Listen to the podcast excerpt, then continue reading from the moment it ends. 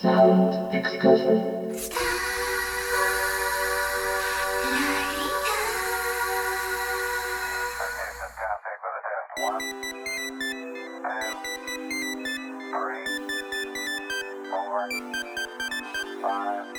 こんばんは。ヒッコリーの久野久志です。ヒッコリーサウンドエクスカーション。この番組では日常の中に旅を感じさせてくれる音楽をお届けしています。さあ、今夜はエレクトロニックポップデュオミニキュートを特集。ボーカルの志保さんとサウンドメイクの斉藤智也さん。お二人と回線をつないでおしゃべりをしていきます。まあ、斉藤さんはこの番組のサブレギュラーですからね、もうすでに何度も出てくださっていますし、ミニキュートの楽曲というのも、まあ、ことあるごとにですね、ご紹介させていただいていると思うんですけれども、ただ、志保さんと斉藤さんがお二人揃って、この番組のトークのゲストとしてご出演いただくのは、実はこれが初めてなんですよね。まあ、志保さんというと、個人的にはですね SNS の投稿なのでよく拝見していますのでもう勝手に親近感を抱いたりしていたんですけれども思えば知らないこともまだまだたくさんありましたので、まあ、今日はですねミニキュートの特集なんですけれども特に志保さんにクローズアップをしながらお届けしていきたいなと思っています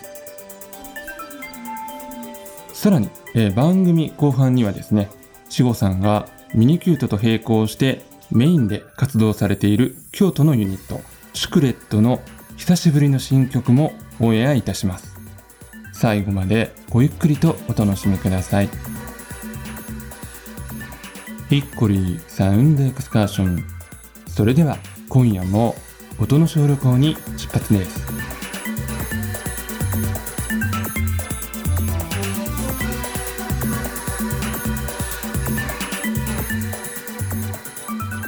えー今夜はミニキュートのお二人と回線をつないでいます。こんばんは。こんばんは。よろしくお願いします。よろしくお願いします。さあ、えーまずはお二人それぞれですね、自己紹介をお願いします。はい、えっ、と、ボーカルと、えっ、と、作詞とコーラスを担当させていただいている志保と言います。よろしくお願いしはい、ます。よろしくお願いします。えー作曲とあとサウンドメイクを担当しています斉藤ですよろしくお願いしますはい、よろしくお願いします。えー、まあ改めてですね、あのまあ、はい初めてということで、ちょっと翔さんのこれまでのね、歩みを簡単にお聞きしたいと思うんですけれども、はい、あの音楽はあれですか？小さい頃からお好きだったんですか、はい、えっと、まずあの、初めに、あの、音楽をするきっかけになったのは、子供の時に習い始めたピアノだったんですけども、でもう本当にクラシックしかずっとやってこない人生で、うん、で、えっと始めたのがでも小学生ぐらいの時からピアノを習ってたんですけどそこから、えっと中学校高校で大学も音楽大学に行ったりして本当にクラシックをずっとやってきました、そうだったんですね。はい。へー。そうなんですよ、音楽の高校音楽科がある高校にうんうん。通ってまして、そこから大学もあの音楽大学に進みました、サークルとか部活動とか、その辺はどうだったんですか？えっとね、そういう活動とかを全くしてなくて、おー。本当にもう個人個人連個人連の世界で。あそっかそういう余裕がもうないんですね。そうなんですよ。だから高校の時とかも学校に練習室があったので、うん。そこで毎日ピアノとか声楽とか、あの楽器の練習を遅くまで朝早くから夜遅くまでっていう感じでしてました。へえ。はい、ああのこういったバンドとかポップスの世界っていうのは全くその頃は演奏する側としては触れずって感じですかね？そうですね。逆にあの声楽を専攻してたので、うん。そういうポップスの歌は歌っちゃダメだみたいな結構風潮があって。あのそそうなんですよ。結構ねそういう厳しい感じだったので、うんうんうカラオケとかも禁止みたいな感じで、うんうんだったのでですね。なのでその学生時代はほとんどそういうポップスとかに触れることはなく過ごしていましたその流れでいくとね普通だとはい。そのまま音楽家にうんうん。なられそうなイメージですけど、どういうきっかけでこのポップスの世界に入っていったんですか、大学の時に、なんかあの、ちょっともうクラシックがなんかすごく窮屈になった時期があって、うんうんなんかこう新しいことをしたいなみたいになった時期があって、ええで、その時に、あの、ちょうどその頃なんかバンドの掲示板みたいなのが、うんうん。インターネットとかが出始めた時で、Wiz9 だったっけなとかが出始めた時で、うんうん。なんかそういうところでメンバー募集みたいなのを友達にかけてもらって、あの、えバンドをしようみたいな感じになったのが始まりだったと思います。そうなんですね。そうなんですよ。で、なんか実はその時にやってたあのデモとかを斉藤さんに聞いていただいてたことがあったと思うんですよ。ほうほうほう斉藤さん覚えてます、まあ僕ねあの CDR 持ってますよおお。あ、本当ですか。こんな貴重な思いが。そう。郵便で送られてきましたその相方で、なんか、ええなんかそのつながりがあったんですよね。その時から実は。うんその時一緒にやってたメンバーの人がもともと斉藤さんとお知り合いあかなんかだったんですよね。そうそれで初めてその時私がミニキュートの音楽をその一緒にやってた方から教えていただいて、もうすごい衝撃を受けて、うんうんこんなことをあのやってる方があの北海道の方にいらっしゃるんだと思ってう、ん。うん。すごい衝撃を受けて、はい、もうそこからずっとファンです。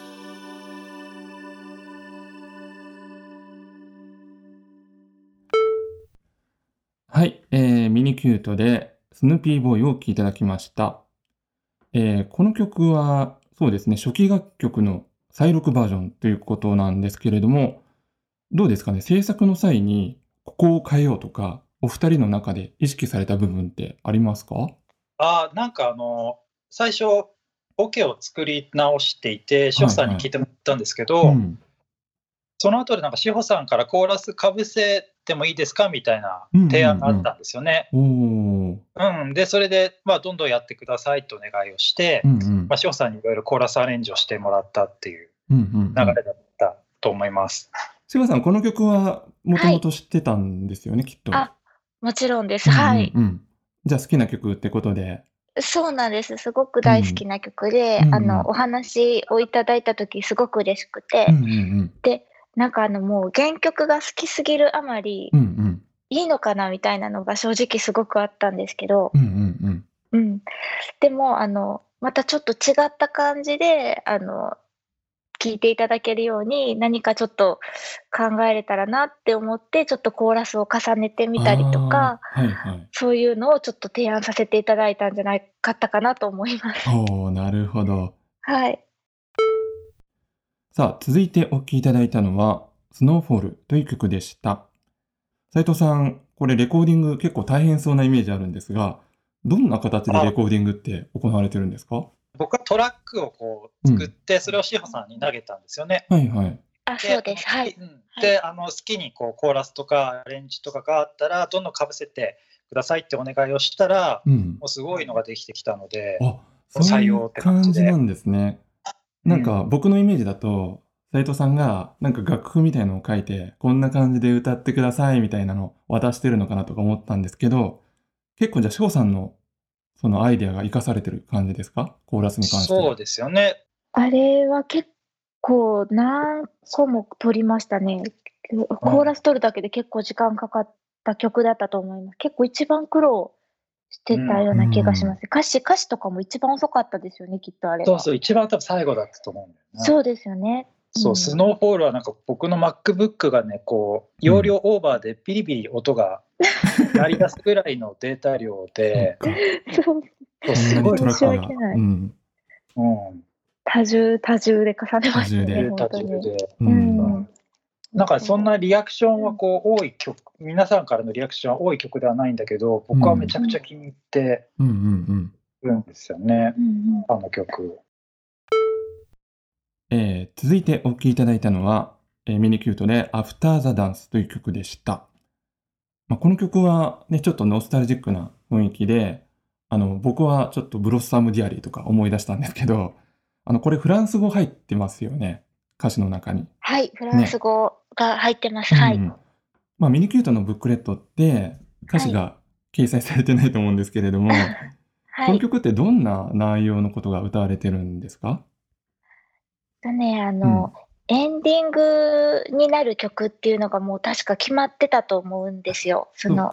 初め、うんうんアルバムの最後の曲っていうのがもう決まっていたので、うんうんなんかそういう、あの、聞いてくれてありがとうみたいな感じのうん歌詞を書いたつもりです。うーん。なんかね、本当はムーン・イン・ブルーっていう曲で終わるつもりで、翔さんにを聞いていただいたんですけど、うんうんそうなんかね、最後の締めくくりになるような感じのうん。あの曲を作っ作りませんか？みたいな感じで提案して、それで作ったんですよね。そうだったような気もしおます。ー、なるほど。ただね志保さんがいないと、この曲は多分できできてないとか生まれてないんですよ。えー。う。うんんね。そうでしたか。僕の中での志保さんの日本のブロッサムディアリーだと思っうん。てて。でもわかる気が。で、それで、はいもう志保さんありきの曲です、これは。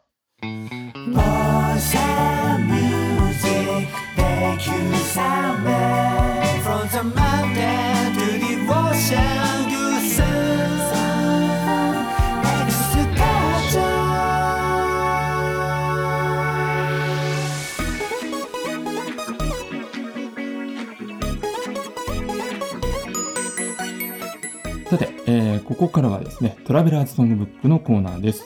えーこのコーナーでは、ゲストの方にとっての旅のサウンドトラックと、えーそれにまつわるエピソードをご紹介いただいています。まあ、今回はね、しほさんに選曲をしていただきました。えー、しほさん、はいどの曲にしましょうか？はい、えっ、と、シュクレットの楽曲なんですけど、はいトラベルスターという曲がありまして、えーそれをお願いします。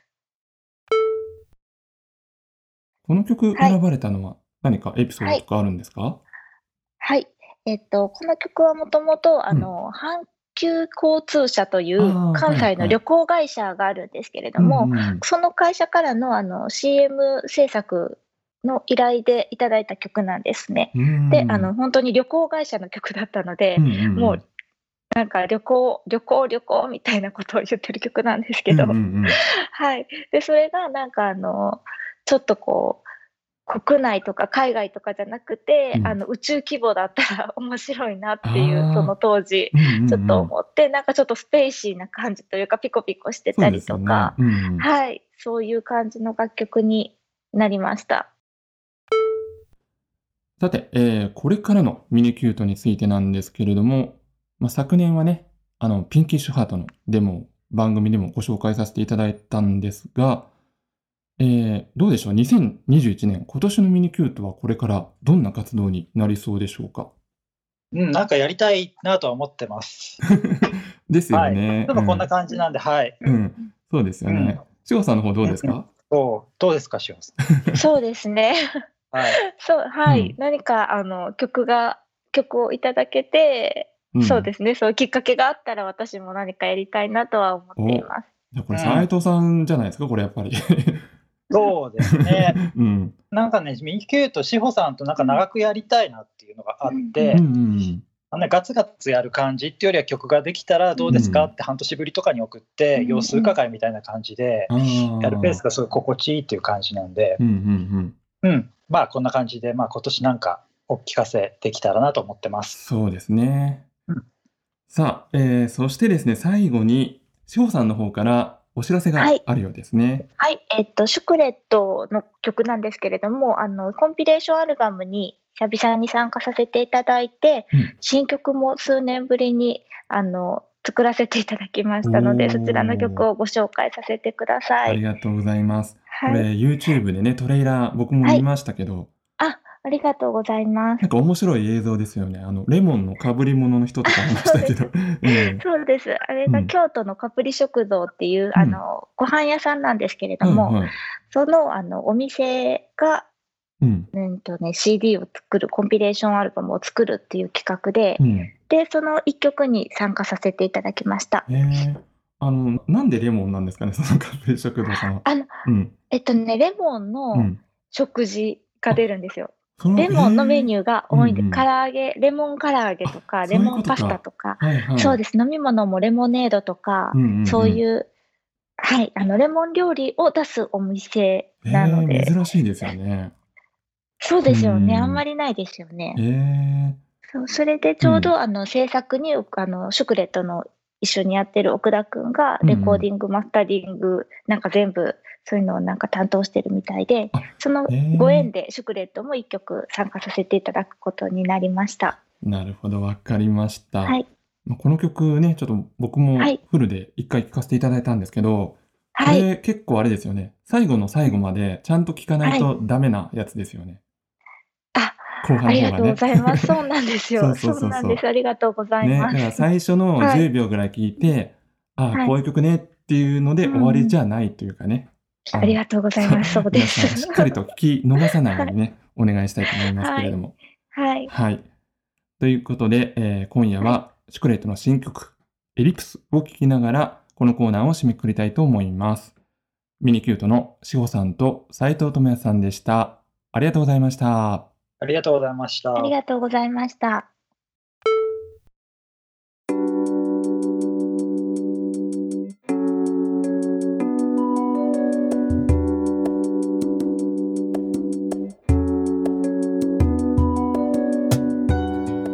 送りしてまいりました。ヒッコリーサウンドエクスカーション。お別れの時間となりました。さあ、今夜はミニキュートの志保さんと斉藤智也さん、お二人と回線をつないでおしゃべりをさせていただきました。まあやっぱり音源を聞いているだけではなかなか伝わりづらい制作過程とか、あとボーカリストとしての役割以外の部分での志保さんがミニキュートの作品に与えている影響という部分をですね今夜は垣間見ることができたのではないでしょうか。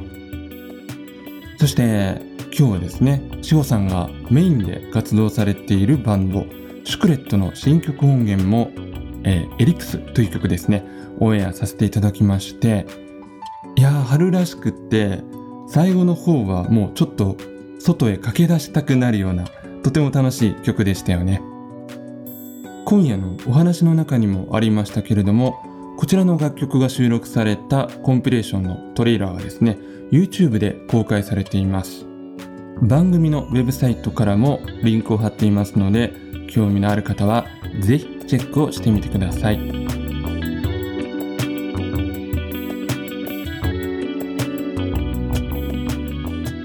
それでは来週も同じ時間に旅をしましょう。